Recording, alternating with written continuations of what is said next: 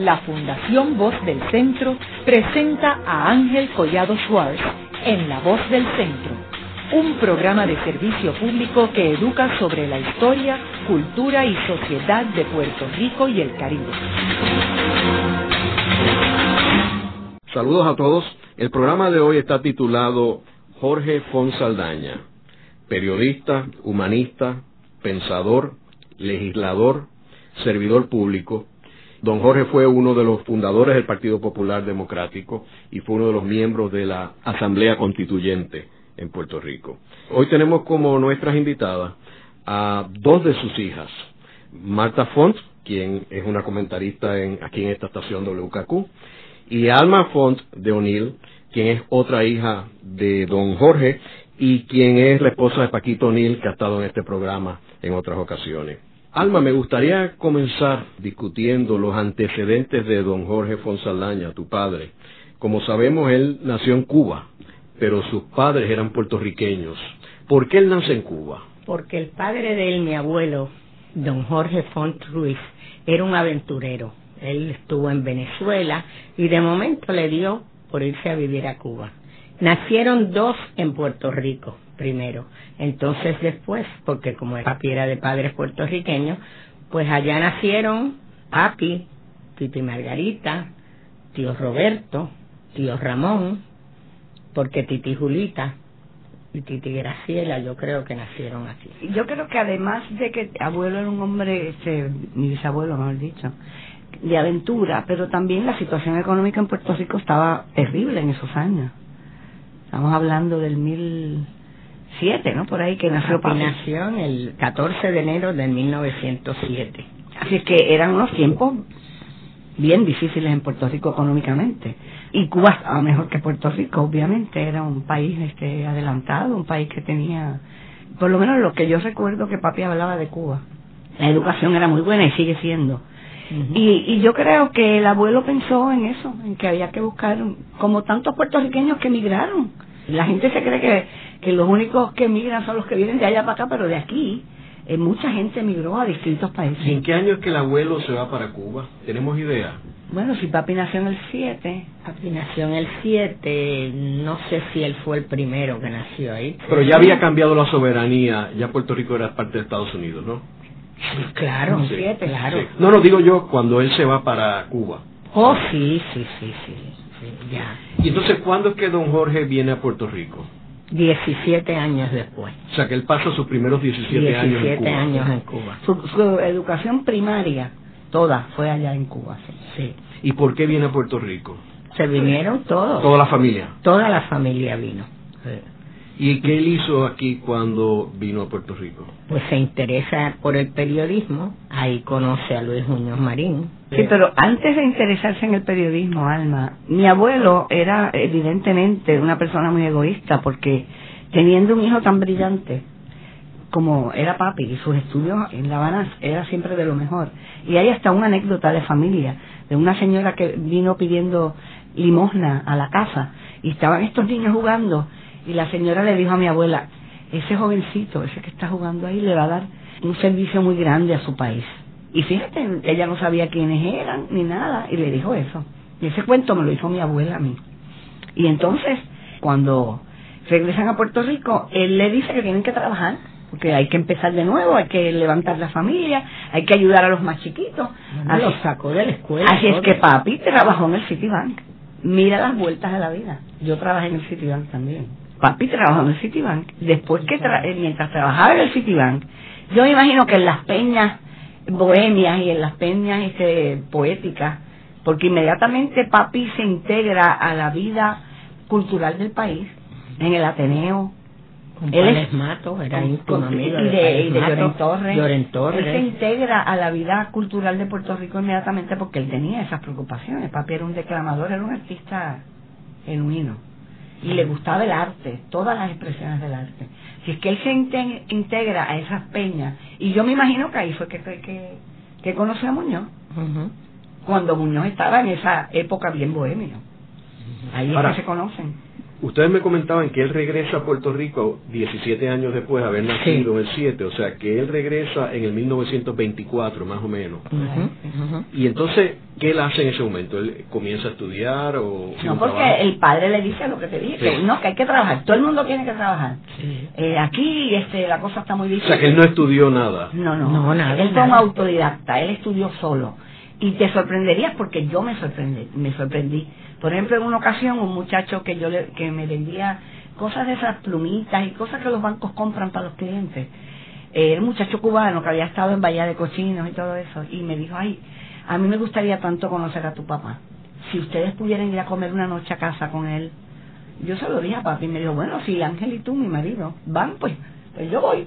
Y fue. Y yo pensé que iba a ser un, una velada corta porque papi no conocía a esa pareja y en realidad yo lo conocía a él, pero en ese plano de negocio, no conocía al muchacho a profundidad. Había oído la historia de Bahía Cochino. Pues mira, salimos de allí como a las 4 de la mañana, porque allí se habló de la historia de Cuba que papi se la sabía de rabo a cabo. De Martí, que él era un experto en Martí. Eh, se sabía la historia de México, pero olvídate tú con los detalles. La de Rusia. O sea, saltamos de un tema a otro con una fluidez y con cosas que yo no sabía que papi sabía tanto. Que obviamente pues yo no sabía tanto como él me sorprendía cada rato eh, los conocimientos que tenía mi padre. Y él era un lector voraz. Igual que mi madre. los, dos apagaban la luz a las dos de la mañana. Sí, eran lectores voraces y así es que papi se forma. Su preocupación por la historia, su preocupación humanista. Fíjate que, que una de las cosas que hace, que se le da porque Jorge Luis lo invita, de ir a un viaje alrededor del mundo, y por lo que él se anota en ese viaje, es porque iba a tener la oportunidad de conocer a Albert Schweitzer, el gran humanista, el gran médico. Los demás iban a cazar. Él no iba a cazar porque él no mataba, decía que ni una mosca. Y escribía las columnas que las publicaba el periódico. Sí, entonces él consiguió que el mundo eh, se interesara de que él entrevistara a Schweitzer. Y consigue esa entrevista. Antes de entrar en esa etapa de periodista, cuando él regresa aquí en este periodo de la década de los 20, de los 30, ¿Ustedes tienen alguna información de cuándo es que él se envuelve en la cuestión política? Si fue, por ejemplo, sabemos que él fue uno de los fundadores del Partido Popular en el 38, pero el periodo antes, cuando Muñoz estaba en el Partido Liberal, por ejemplo, ¿él tuvo algo que ver con el Partido Liberal?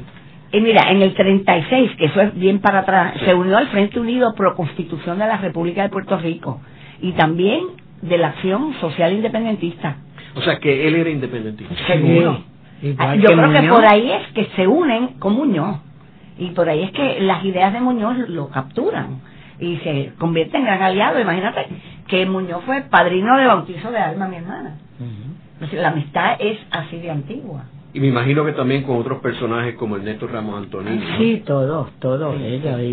Y, este Samuel Quiñones y, Vicente el Polanco. Sí, soy siempre amigo de Vicente, aun cuando Vicente y el Polanco lo sacan como lo sacaron del Partido Popular, él conserva la amistad. De hecho, es él quien presenta, quien da el discurso de presentación de Hegel en la Academia de las Artes y las Ciencias, de, la cual papi era miembro y y fue miembro fundador de la Academia Puertorriqueña de la Lengua. Así es que él se mantuvo con esas amistades, a pesar del, rompimiento y a pesar de su lealtad incondicional a Muñoz. Y en esos inicios del Partido Popular en el 1938, ¿él tuvo alguna participación activa en la organización del partido? Sí, mira, inclusive mami también. Eh, mi mamá era una jineta y cuando no tenían dinero, por ejemplo, mi abuela tenía una finca en Villalba y papi y mami eh, hacían todo ese proselitismo por los campos que se hizo con Muñoz. Y mami se montaba cada día, iba por todos esos campos citando a reunión cuando Muñoz iba y hablaba en los batalles y hablaba en la calle y hablaba donde fuera que lo quisieran oír. Y papi estaba en eso con él. Ya él estaba casado con mami, así que trabajaron juntos eso. Mami hizo un trabajo extraordinario también ahí con él. Yo tengo un detalle del viaje en el 1948 que hizo Harry Truman a Puerto Rico.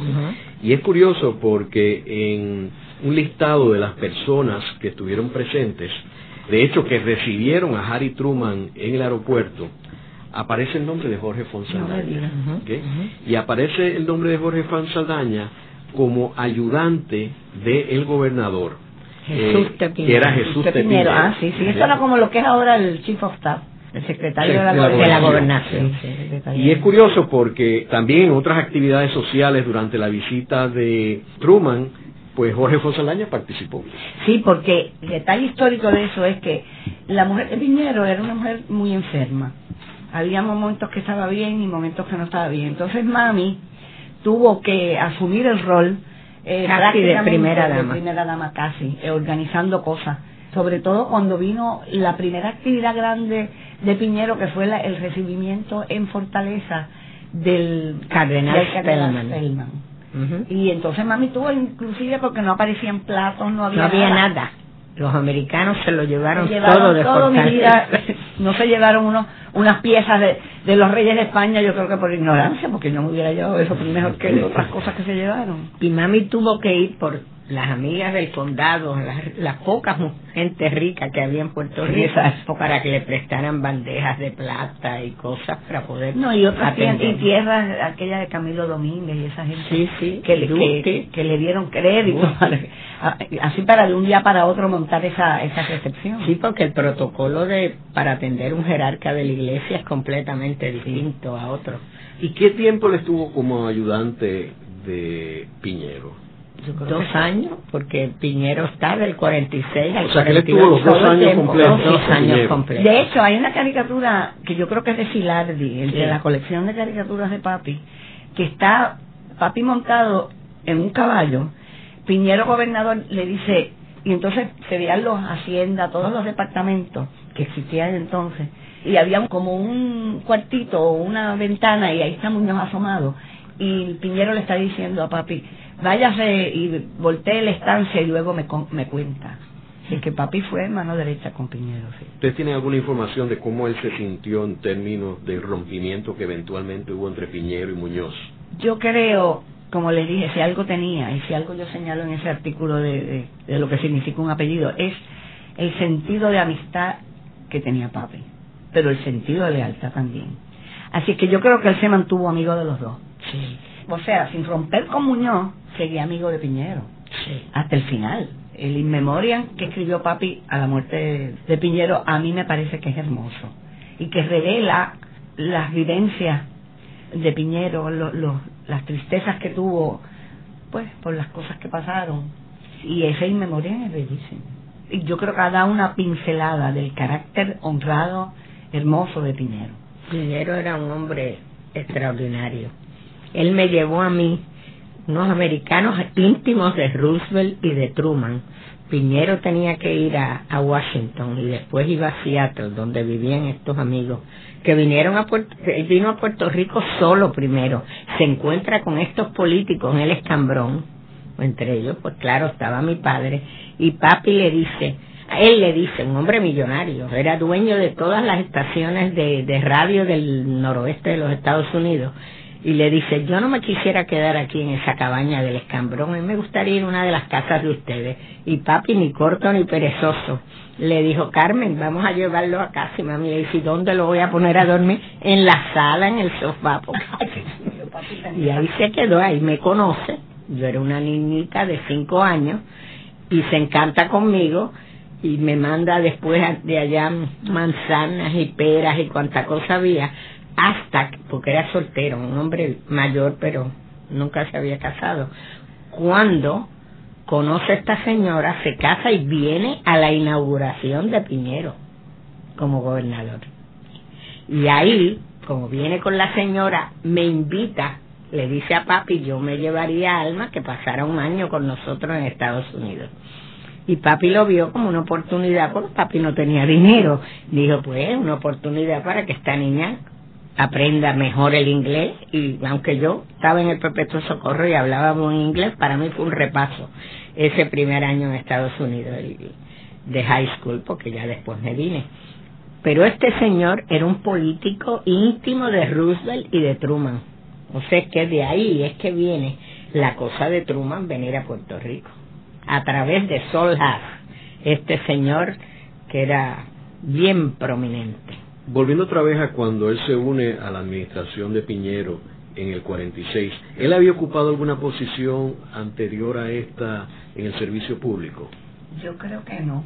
Yo creo que esa es la primera vez. Hay que lo lo insta a que a que entre en, política. Es un tío de él, eh, Saldaña, por el lado Saldaña. Don Eduardo, don Eduardo Saldaña, que había sido este como como el chief of staff de los americanos. Y entonces él vio en papi que hasta los los primos, los hijos de él como que tenían un cierto celo porque él vio en papi unas inquietudes que le gustaron y él fue eh, casi un tutor en esa cosa para papi, de, de, decirle la importancia de servir al país y sí, ese tío de papi. Eduardo J. Saldaña, es el nombre en, el Instituto de Cultura. Sí, porque él tuvo posiciones importantes aquí. ¿Y qué sucede en el 48 cuando Piñero sale de la gobernación y Muñoz entra y es electo el primer gobernador puertorriqueño?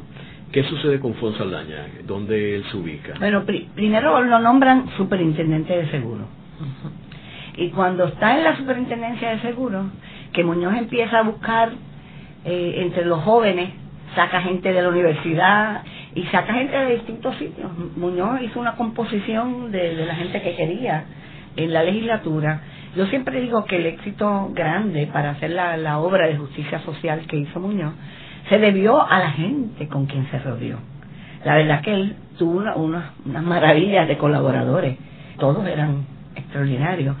Y entonces saca papi de la superintendencia de seguros y se lo lleva para la legislatura.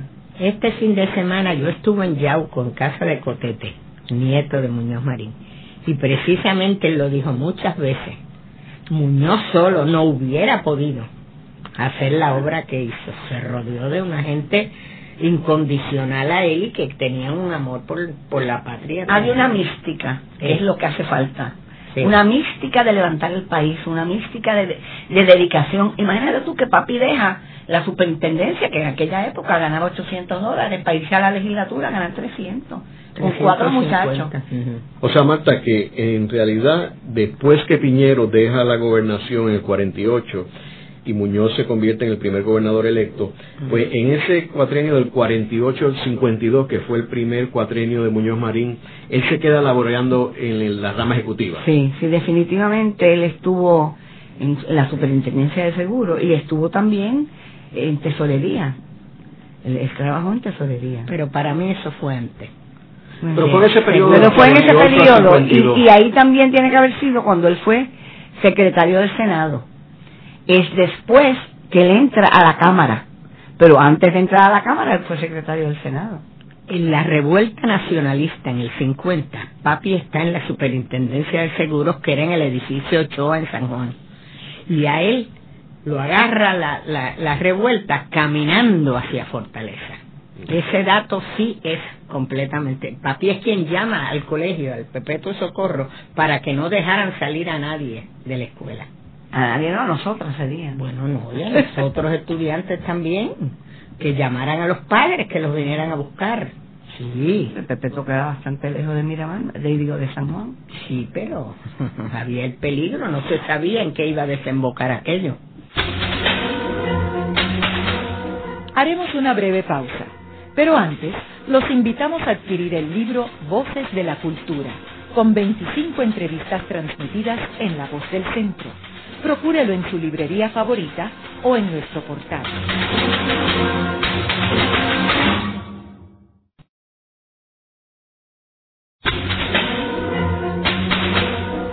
Regresamos con Ángel Collado Schwartz en La Voz del Centro.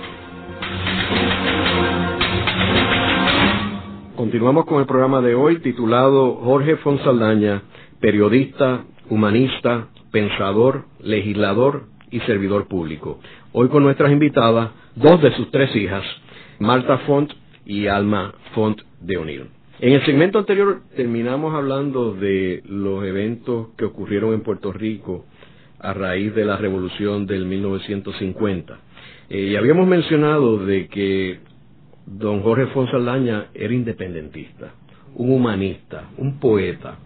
¿Cómo él pudo armonizar ese fervor patriótico con las posiciones pragmáticas de Muñoz Marín para los independentistas, pues traicionó el ideal independentista. ¿Cómo don Jorge pudo armonizar esto y ver, por ejemplo, la ley de la mordaza aprobada, la persecución y criminalización del independentismo en Puerto Rico, la encarcelación de Matos Paoli, que era un poeta. ¿Cómo él pudo armonizar sus sentimientos con este pragmatismo del gobierno de Muñoz? Mira, yo tuve conversaciones con él sobre este tema cuando yo hago mi cambio ideológico, porque él obviamente, eh, cuando yo cambio ideológicamente, pues él trató de que yo me quedara en el redil, él decía, Marta, no hagas esto, pero si tú puedes tener lo que tú quieras en el Partido Popular, tú eres una oradora, tú eres esto, tú eres lo otro, me ponía por las nubes. Y, y que eres la más que te pareces a mí en muchísimas cosas, en las preocupaciones que tienes. Y entonces yo le dije, mira papi, yo no estoy buscando nada. Y tuvimos muchas conversaciones porque él me quería convencer de que yo me quedara y ahí entramos en unas disquisiciones, en unas discusiones siempre buenas y siempre elevadas, porque ya yo no creía en el Estado Libre Asociado. Y entonces él trataba de convencerme de, de que era el país pequeño, toda aquella filosofía de Muñoz con un país grande, que eran amigos, que aquella frase de que, una relación es buena si es buena para ambas partes, lo cual yo ya no creía. Y entonces este entró en todas esas cosas hasta, hasta el punto que yo lo invité una noche y invité a Rubén Berrío, a Paquito y a Alma, y estuvimos bien tarde en la noche, más, rompimos la reunión que yo creo que nos hubiéramos, yo hubiera tenido que servir desayuno, además de la cena, porque estaba la mamá de Paquito, que ya era una señora mayor, y, y se tenía, y Paquito y Alma, a pesar de ellos que no se querían ir, porque Paquito es un amante de la historia también, y Alma, que tienen unas preocupaciones y aman este país como lo aman. Así que aquella discusión era vital, porque era eh, pues el, el viejo sabio, pero el joven fogoso que, que defendía lo que él creía, ¿verdad? Y, y entonces cuando se fue Rubén, papi me dijo, ese muchacho está muy equivocado. Y yo le contesté, pero yo creo que no le has ganado un solo argumento, le dije yo a papi. Le dije, papi, ¿cómo tú pudiste, eso que me preguntas hoy, compaginar que tú fuiste independentista, que tú amas tanto a tu país, que tú eres un humanista, que has seguido amigo de los independentistas, porque te digo que él siguió amigo de todos los poetas, Evaristo Rivera Chevremont, Lloren Torres, Vales Matos. Si un tesoro tuve yo de niña es que yo me sentaba, me mandaban a acostar y yo me quedaba por ahí escondido oyendo esas conversaciones maravillosas en, en la, una terracita en mi casa, que era techada, pero ahí era. Y entonces, este, mira más, entonces, este, ¿cómo tú pudiste compaginar una cosa con la otra?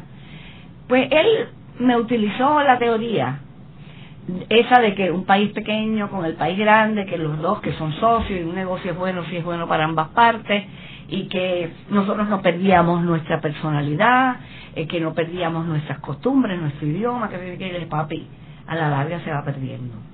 ¿Y cómo tú pudiste mantener esos amigos? Porque la amistad está por encima de todo. La amistad tiene que estar siempre por encima de todo, independientemente de que ellos hayan tomado un, camino y otro. Y tan, eso fue tan cierto y fue tan constante que en la boda de Alma estaba don Luis Ferré y estaba don Gilberto Ponce de Gracia y su esposa. Y tan eso para mí era tan cierto, porque papi iba mucho al colegio de abogados y se sentaba a jugar con domino con Gallizá, que cuando papi muere, y que yo cojo los topos y yo no quería que hicieran un circo como a veces hacen con los políticos, que todo el mundo hablara, incluyendo a los que no se portaron bien con él, y yo escogí las personas que iban a hablar. Y allí habló Luis Ferré, en el Capitolio, en la rotonda habló Luis Ferré, habló Rubén Berrío, y entonces en, el entierro habló allá en el Campo Santo Hernández Colón. Porque yo entendía que papi tenía amigos en todas, y bueno, yo vi desfilar desde Gallizar hasta Granada del Río. Granados Navero. O sea, gente de todas las ideologías pasaron por el centro de mi papá. Porque él tenía esa habilidad de respetarle las creencias a todo el mundo. Y de hecho me las respetó a mí. Mis, mis hermanas le dio un coraje conmigo tremendo, estuvieron un tiempo que no me hablaban. Y sin embargo, eh, papi no. Eh, es más, me dijo, cuando se dio cuenta que no me convencía, me dijo, tú sabes que un font estuvo en la revolución de Lares. y yo me reía porque decía, mira con el orgullo que me lo dice. Un fonte estuvo allí. Él eh, usaba mucho la frase, Dios dio la cabeza, el misterio, como él decía. para pensar, no es para que salga pelo Ah, ni para ponerse un sombrero. Ah, Así es que y ahí... otra frase buena que, que yo siempre la, la repito, porque él, como yo soy tan vehemente, él siempre me decía, tienes que tranquilizarte.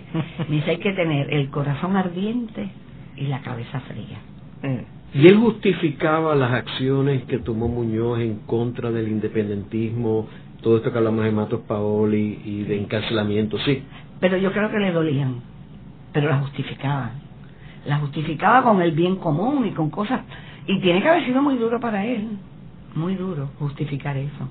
Pero papi era con Muñoz, era, era lo Sí. que él dijera. Ahora, es interesante que en los últimos días de Muñoz Marín, y es algo que salió en un programa de que grabamos aquí en La Voz del Centro con Pancho Rodón sobre el retrato de Muñoz Marín, y Pancho comenta de que Muñoz, parte de esa angustia que él tenía, que Pancho plasma en Oh, su entró en la plástica, es la angustia que él tenía. Y él le dijo a Pancho que él no podía dormir, y no podía dormir por lo que le había hecho los independentistas. Bueno, en una entrevista que yo le hice a Melo, en un programa de televisión que yo tenía, que fue una entrevista bellísima, caminando por, por toda, por el rancho de Muñoz, por la casa, y Melo, que tiende a ser un poquito tensa con, con los periodistas, pues conmigo, como éramos dos amigas hablando, se abrió muchísimo. Y una de las preguntas que yo le hice a ella es si don Luis no se había, o no le había pedido perdón a sus amigos independentistas por lo que había hecho. Y ella me dijo que sí, que le había pedido perdón. Lo hizo con Sánchez Vilella también. Bueno, con Vicente G. Polanco, aquí tuvimos un programa también de Vicente G. Polanco con los- el hijo y la hija, y ellos este, trajeron una carta, que fue la carta de pésame de Muñoz a ellos, y donde Muñoz admite de que Puerto Rico había perdido con la salida de Vicente G. Polanco, y Muñoz asumía la responsabilidad del rompimiento de esa relación. Pero es que Muñoz El sabía. cerebro mágico. El cerebro mágico, Muñoz sabía que la obra social de Puerto Rico era de la cabeza de Vicente Gil Polanco. Ahora, sabía. don Jorge en algún momento sintió remordimiento o algo de haber participado con este pragmatismo del Partido Popular y la criminalización del independentismo. Fíjate, él me obvió ese tema muchas veces cuando yo lo, lo acorralaba con eso. Y yo lo acorralé varias veces.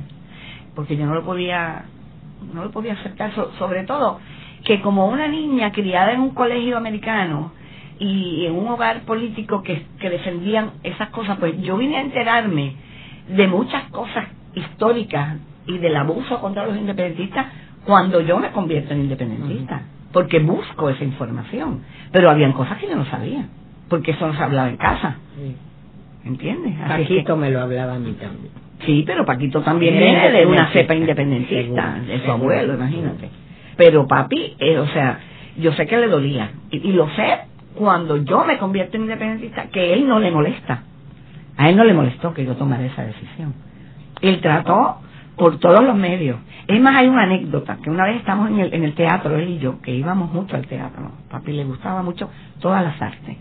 Y yo salgo adelante, él, él se requeda porque alguien lo, lo- le habla y una periodista amiga de papi y mía, que era Isabel Cuchicol, me dice, Marta, ¿qué, le- qué le has hecho a Jorge? Y él que venía detrás, detrás de mí, le dice, Isabel, parafaseando a a Voltaire me parece que es, por el derecho de ella a diferir de mí, yo daría mi vida. O sea, que él no permitió nunca que nadie buscara que chocáramos. Y la prensa me preguntó mil veces si papi iba a votar por mí. Y yo dije, mire, yo le respeto a él sus ideas como él me ha respetado las mías. Ahora, yo no sé cuándo se encierra en la caseta y vea ese font ahí, se le puede correr el lápiz. Y, ibas- y tú ibas en contra de José Arsenio. ah, no, esa es otra anécdota divina. Me llama el día antes del debate de los comisionados residentes, yo fui candidata en el 80. Y José Arsenio, el candidato del Partido Popular, y me llama, nena, ¿tú estás preparada? Le digo, bueno, me senté con todos esos cerebros grises de ahí, del pipa, así que yo creo que sí. Y me dice, no, porque ten cuidado, porque Corrada es un elegante y Mm. es más sencillo, Suave. no vas a tener problema con él. Pero ten cuidado con José Arsenio. Y digo, ah, pero ese es el tuyo.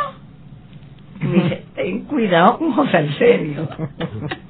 y tan amigos que eran. Muy amigo. Entonces, volviendo otra vez a lo que habíamos hablado en el segmento anterior sobre cuando él entra a la política partidista electoral, que es cuando se presenta como candidato a la Cámara de Representantes en las elecciones del 1952 que es curioso porque en esas elecciones todavía el Partido Independentista tenía una fuerza inmensa. el segundo partido. Correcto, o sea que él se convierte en político compitiendo en unas elecciones.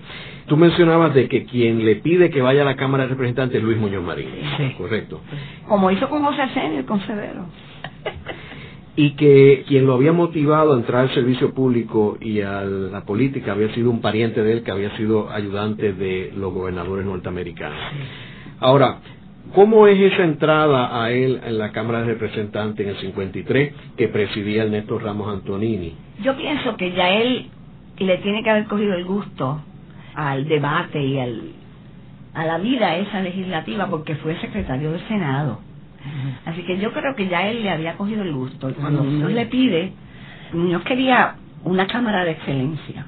Entonces le pide que él vaya a la Cámara. Y cuando él sale electo, entra en colaboración directa y después es electo por el cuerpo vicepresidente, bajo la presidencia de Ramos Antonini.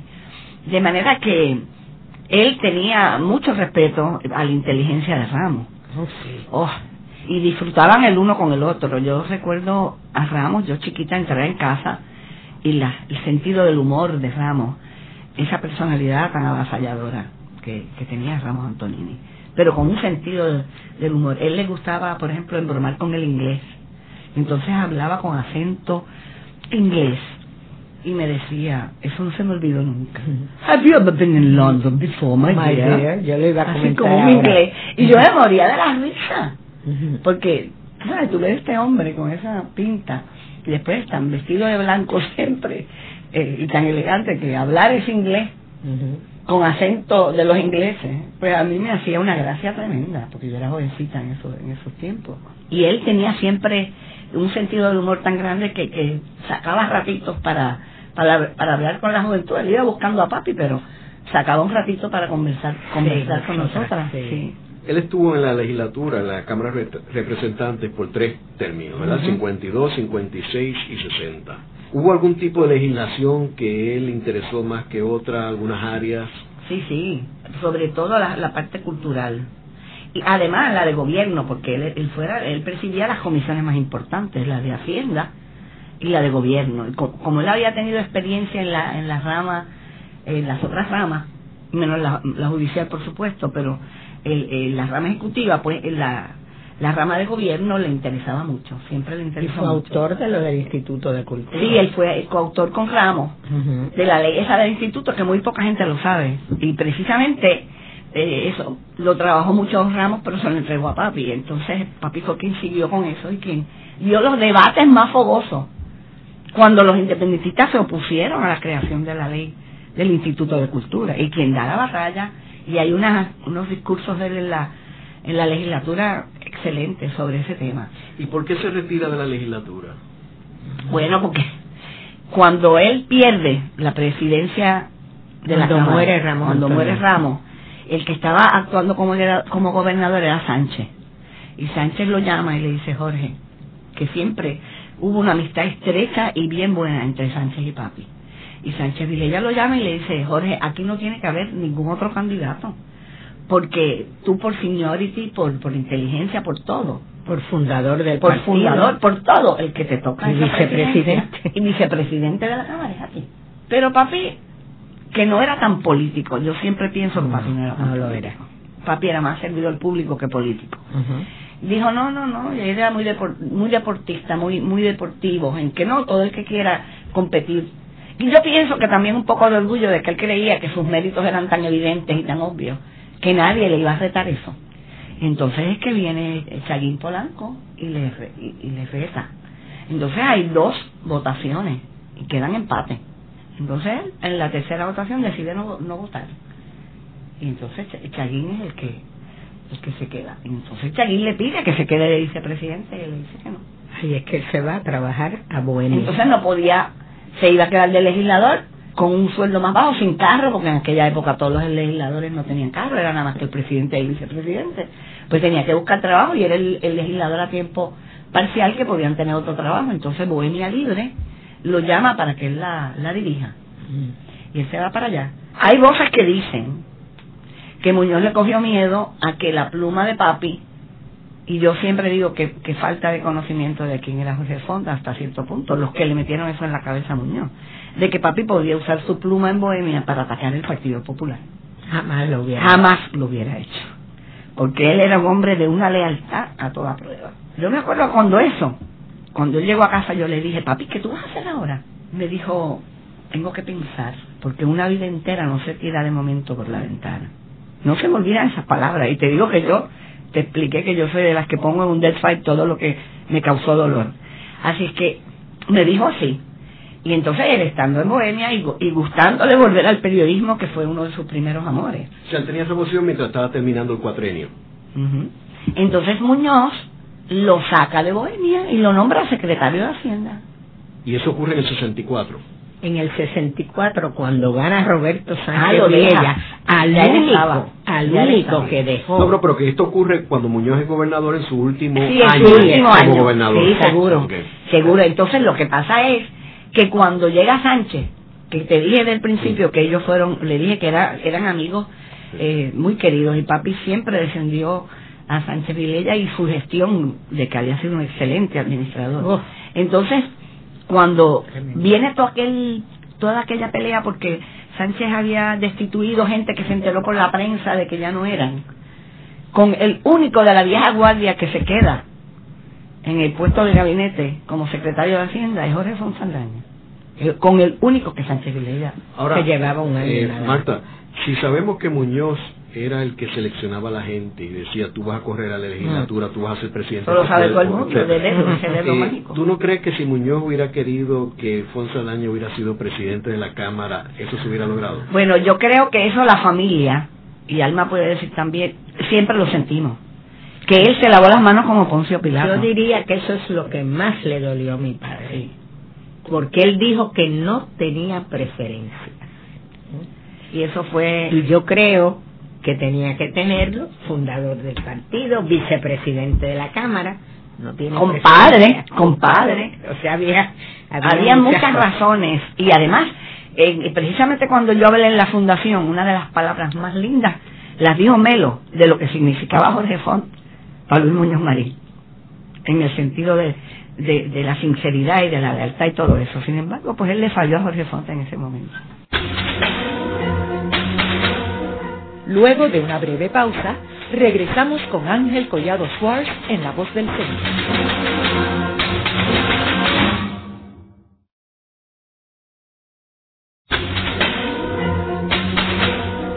Regresamos con Ángel Collado Schwartz en La Voz del Centro. Continuamos con el programa de hoy titulado Jorge Fonsaldaña, periodista, humanista, pensador, legislador y servidor público. Hoy con nuestras invitadas, dos de sus tres hijas, Marta Font y Alma Font de O'Neill. Marta, en el segmento anterior estábamos hablando del 1964, que es el último año de Luis Muñoz Marín como gobernador, y cuando él nombra a Jorge Fonsaldaña como secretario de Hacienda. Juan Manuel García Pasalacua me comentaba el otro día de que, según Juanma, una de las razones, si no la principal por la cual Jorge Fonsaldaña es nombrado secretario de Hacienda, es porque Muñoz entendía que necesitaba un hombre honesto, que rindiera planilla para secretario de Hacienda y que no había muchas personas que rendían planilla y tenían sus asuntos en orden como Jorge Fonsaldaña. Y que esa fue una de las razones por la cual él quiso que fuera Jorge Fonsaldaña secretario de Hacienda. ¿Tú estás de acuerdo con eso? Bueno, yo no creo que esa fue la única razón. Pero Es- una de las razones. Esa fue una de las razones porque precisamente cuando, cuando papi llega a Hacienda se encuentra con una cantidad de alcaldes, de representantes, de senadores que no pagaban. Y los llamó a capítulo, los llamó uno a uno. Tienes un mes para ponerte al día. Pero ¿cómo va a ser, Jorge? Tienes un mes. O te, Y- o te hago un plan, un plan de de pago. Sí. y los puso a pagar a todo eso. Que Muñoz parece que le había llegado la información de que no pagaban. Y era verdad. Era verdad. También Juanma comentaba algo de que Fonsaldaña tuvo algo que ver con el grupo de los 22. Sí. Papi siempre fue defensor del pase de batón, de que había que darle espacio a la juventud. De hecho, al principio cuando llegué te, te hablaba de un discurso excelente que, que él dio ante la Cámara de Comercio, que hacían aquellos escogidos de los jóvenes destacados. Y ahí hay un mensaje, unos mensajes excelentes, que por cierto le envié una copia al gobernador actual, porque él creía que había que, que darle paso a la juventud y que no era cuestión de una lucha entre los mayores, entre la vejez y la juventud, sino que cada cual aportara desde su perspectiva, y pero que había que darle la mano. Y Muñoz era reacio a entregar el batón y a darle paso a los jóvenes que papi siempre defendía. Y por supuesto, pues él estaba a favor de ese grupo de los 22 que querían una renovación, que querían y que fueron los que pidieron que Muñoz se retirara, a pesar de Muñoz estar en pleno ejercicio del poder y en plena capacidad. Que en eso fue un ejemplo que dio también. Entonces mencionábamos que luego de las elecciones del 1964, donde sale Roberto Sánchez Vilella electo como el segundo gobernador electo de Puerto Rico, Jorge Fonsaldaña se mantiene como secretario de Hacienda y se mantiene durante todo el cuatrenio hasta el 68. ¿Cómo él pudo otra vez armonizar el rompimiento entre Roberto Sánchez Vilella y el Partido Popular, porque no fue solamente Muñoz, fue con todo el Partido Popular. Sí, pero el rompimiento con el Partido Popular es cuando en aquella famosa asamblea no permiten que Sánchez Vilella sea como debió haber sido. Todo menos uno. Todos eso fue uno de los errores grandes de Muñoz. Eh, la primera derrota del Partido Popular se la buscó Muñoz. Ahora, sabemos que desde que Sánchez llega a la gobernación, habían unos personajes en el Partido Popular que estaban ya sembrando cizaña con Muñoz y con Doña Inés en contra de Roberto Sánchez Vilella, porque él venía a cambiar los estilos eh, eh, y era, era lo que hacía falta. ¿Cómo Jorge Fonsalaña pudo armonizar todas estas consignas que habían en contra de Roberto Sánchez Vilella con su amigo Luis Muñoz Marín? Bueno, desde el principio hemos hablado del sentido de amistad y de lealtad que tenía Jorge Fonsaldaña. Yo creo que él armonizaba utilizando esas mismas herramientas que utilizó en otras ocasiones, de mantenerse amigo de todos y de ser leal a Roberto Sánchez. Eso fue así porque él fue siempre bien amigo de Roberto y estuvo bien al lado de Roberto hasta que Roberto rompe con el Partido Popular. Ahí es que entonces ya él decide que él se tiene que quedar en el Partido Popular que, que él fundó y, que, y con su amigo de siempre, Luis Muñoz Marín. Pero mientras él fue secretario de Hacienda, fue un colaborador fiel y efectivo. Y nunca permitió los chismes y el, el y la cosa, él no entraba en eso. Nunca se, se reunió con esa camarilla de, de, personas que estaban haciendo todo ese daño. Nunca. Y yo creo que él sí le recomendó a Roberto Sánchez Vilella que no hiciera caso de eso y que tratara de alejarse de las personas que buscaban la cizaña y la intriga. Como sabemos, en las elecciones del 1968, el Partido Popular decide, con el respaldo de Luis Muñoz Marín, no nominar a Roberto Sánchez Vilella, que era el gobernador incumbente, como el candidato a gobernador del Partido Popular en esas elecciones, y en una asamblea se nomina a Luis Negrón López. Y eso lleva a Roberto Sánchez Vilella a fundar o a comprar un partido que ya estaba fundado, el Partido del Pueblo, y lanzar su candidatura como gobernador por el Partido del Pueblo. En esas elecciones de 68, Jorge Fonsalaña se lanza nuevamente al ruedo político como candidato a alcalde por San Juan. Eh, la alcaldesa perenne era Felisa Rincón de Gautier el Partido Popular había dominado el, distrito senatorial y el municipio de San Juan por muchos cuatrenios. Y Jorge Fonsalaña se lanza en esta campaña a una edad ya avanzada, ¿verdad? Con un chico joven, que era Carlos Romero Barceló, que era un hombre con un dinamismo, este, con un partido recién fundado, el Partido Nuevo Progresista, con un candidato tradicional de los estadistas, que era Luis Ferré, pero traía la juventud que iba y, se asociaba con el San Juan moderno urbano de el 1968. La pregunta se cae de la mata, ¿qué lleva a Jorge Fonsaldaña a lanzarse a esa aventura en esa etapa de su vida? Muñoz Marín se lo pidió. Yo personalmente le dije, papi, un recaudador de impuestos, lanzarse a la alcaldía de San Juan y con un hombre joven como Carlos Romero, de hecho era, era amigo mío de la juventud, me parece que, que eso es tirarte bien mal porque no te conviene. Pero Muñoz se lo pidió y él no le importó y aceptó la... Además le decía, mira papi, tú no eres político, tú le hablas a los intelectuales, pero un candidato alcalde tiene que hablarle al pueblo en su este manera de hablar como era Muñoz con el bate y esto y lo otro papi no sabía hablarle era muy elevado. Mira yo era la única que estaba soltera en casa y mami era una mujer enferma así es que papi me pidió que lo acompañara y yo iba y hacía nota de todas las palabras que él decía que la gente no entendía. Y entonces me sentaba con él y le decía, mira papi, ah, porque todo el mundo se opuso, incluyéndome a mí, pero cuando él dijo que sí, y todas estaban furiosas, yo dije, ya hay que respaldarlo, ya ¿qué vamos a hacer? Hay que hay que ayudarnos. Y yo caminé con papi esa campaña de arriba abajo, inclusive me trepé en tribuna por primera vez en mi vida, algo que nunca estaba en mis planes ni en mi cabeza. Porque en una ocasión fuimos a una actividad en Lloren Torres, y yo en la organización en el, residencial, y yo había he trabajado allí dirigiendo un programa para niños y eh, la comunidad me conocía, así que cuando yo llego con papi me piden que yo hable, y yo digo, ¿qué? No, no, yo no tengo nada que decir así, pero entonces insistieron y yo dije, pues denme cinco minutos, en lo que yo compagino unas ideas y, y, pongo, hago un bosquejo mental de lo que voy a decir y así fue. Y gustó tanto que entonces papi quería que yo donde que no, donde quiera que vayamos tienes que hablar primero porque tú me calientas la gente decía papi y entonces el partido de buena primera empiezan a mandarme en el pool de oradores que tenía el partido por la isla y papi se puso furioso que no que tenía que ser San Juan y verdaderamente ninguna de nosotras queríamos eso porque papi representaba el ala vieja a pesar de que no era tan viejo pasa que papi estaba muy desgastado, se veía muy viejo. Porque... Y tenía un contrincante joven. Sí, muy joven. Sí, porque papi, Ferrer era mayor que papi un año. Así que si hubiera sido con Ferrer y hubo un movimiento en un momento dado de, que Papi fuera el candidato a gobernador para equiparar la cosa y para salir del, del encontronazo que había con los que estaban este, propiciando la cosa. Así que no pudo ser. Luego de la pausa, continuamos con Ángel Collado Schwartz en La Voz del Centro.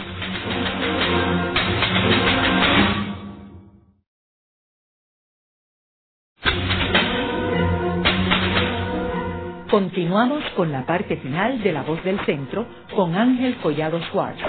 Pueden enviarnos sus comentarios a través de nuestro portal www.vozdelcentro.org. Continuamos con el programa de hoy titulado Jorge Fonsaldaña, periodista, humanista, pensador, legislador y servidor público. Hoy con nuestras invitadas, dos de sus tres hijas, Marta Font y Alma Font de O'Neill. En el segmento anterior estuvimos hablando de la Secretaría de Hacienda de Jorge Fonsaldaña. Uno de los que motivó a Luis Muñoz Marín, eh, entendemos, una de las razones fue limpiar la casa en términos de asegurarse que los políticos pagaran sus impuestos. Luego el propio Muñoz, en un gran error de juicio en las elecciones de 1968, primero de bloquear la posibilidad de que Sánchez Vilella fuera el candidato a gobernador del Partido Popular, lo cual hubiera sido invencible. O sea, una candidatura en el 68 de Roberto Sánchez ganaba sólidamente. Y de respaldar la candidatura de Negrón López, que no era el mejor candidato para Puerto Rico en ese momento, el Puerto Rico 1968, acompañado con Jorge Fonsaldaña, que no era el candidato idóneo para el San Juan del 1968 versus el joven político Carlos Romero Barceló. Como sabemos, las elecciones del 1968 es la que llevan al Partido Nuevo Progresista al poder eh, a raíz de la división de las fuerzas del Partido Popular. Eh, ¿Cómo se siente eh, Jorge Saldaña con los resultados de las elecciones del 68 y su derrota? él era una persona tan estoica. Cuando todo el mundo lloraba a su alrededor, empezando por nosotras y siguiendo por allegados, primos, este, correligionarios, aquello era una marcha fúnebre en casa de, Morales, que nos reunimos. Pero primero en el comité. Primero en el comité y después en casa de Morales. Él le daba ánimos a todo el mundo. Y decía, lo importante es que gane Luis Negro López.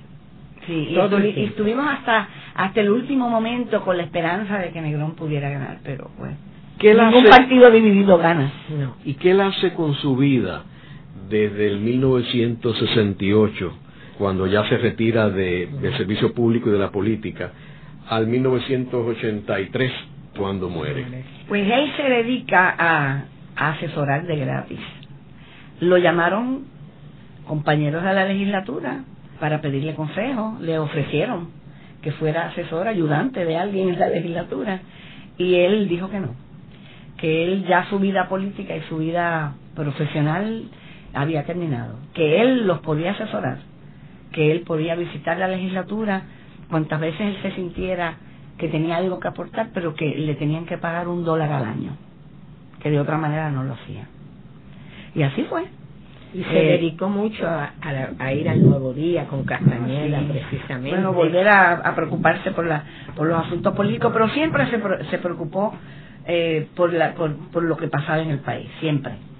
Y siempre se reunían esas peñas donde discutían.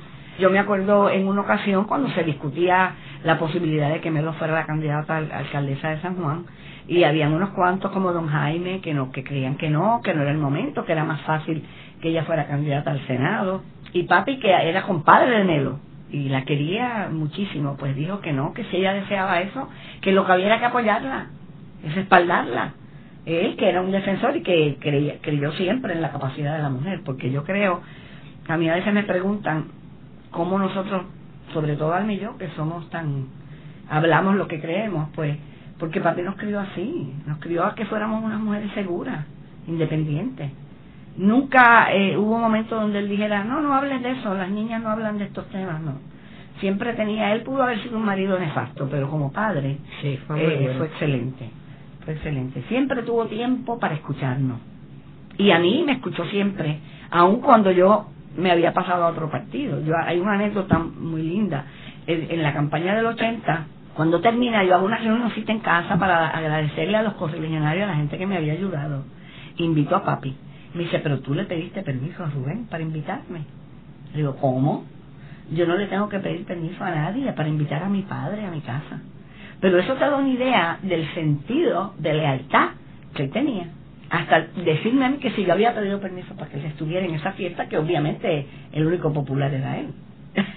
y la, la velada fue interesantísima, inclusive él recitó y entonces hizo un mano a mano con Rubén y todo eso. Fue una noche muy hermosa. ¿Y cuál tú dirías fue su contribución más importante a Puerto Rico? Pues yo creo que fue la limpieza, eh, el sentido de, de, de honestidad, el sentido de- del deber, de cumplir con, con el compromiso que tú hacías, que eso era fundamental.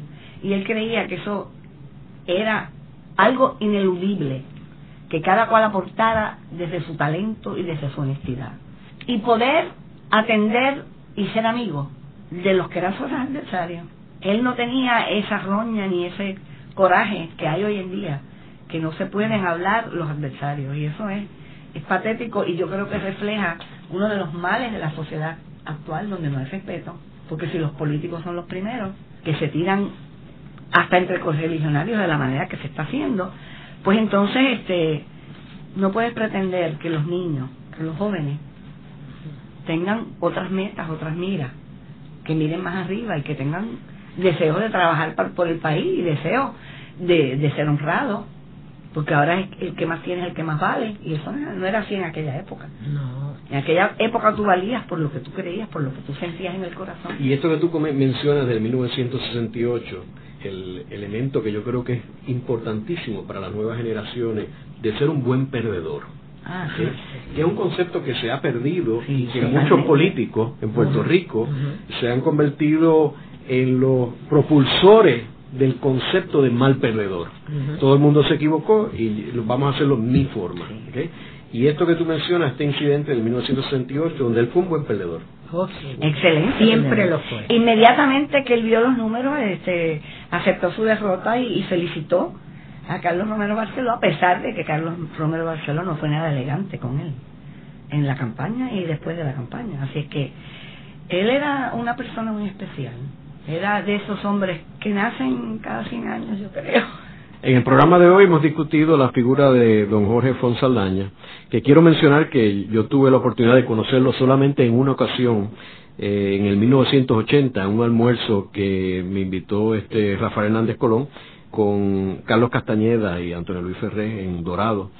Y en aquel tiempo yo este era mucho más joven, tenía 28 años, 29 años, y la verdad que me causó una impresión bien, bien positiva el haber conocido a Afonso Aldaña y en aquel tiempo él era periodista, estaba escribiendo la columna de Nuevo Día y por eso es que la cita con Castañeda. Y la verdad que era un pensador muy agudo y con mucha profundidad y con una gran cultura, a pesar de ser un autodidacta, como hemos mencionado. Y en este programa, si algo hemos enfatizado es que en realidad Jorge Fonsaleña es un modelo de servidor público Puerto Rico. Yo quisiera decir unas palabras de él que me parece que son tan relevantes, citar exactamente. Dice, la clave ha de ser romper la barrera de la hostilidad, del recelo y de la suspicacia entre la juventud y la vejez.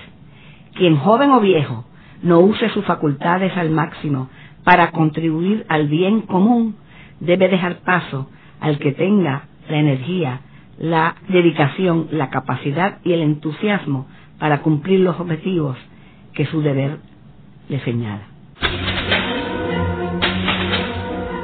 Esta ha sido una producción como servicio público de la Fundación Voz del Centro. Los invitamos a sintonizarnos la próxima semana a la misma hora. Y recuerden que pueden adquirir el libro Voces de la Cultura en su librería favorita o en nuestro portal.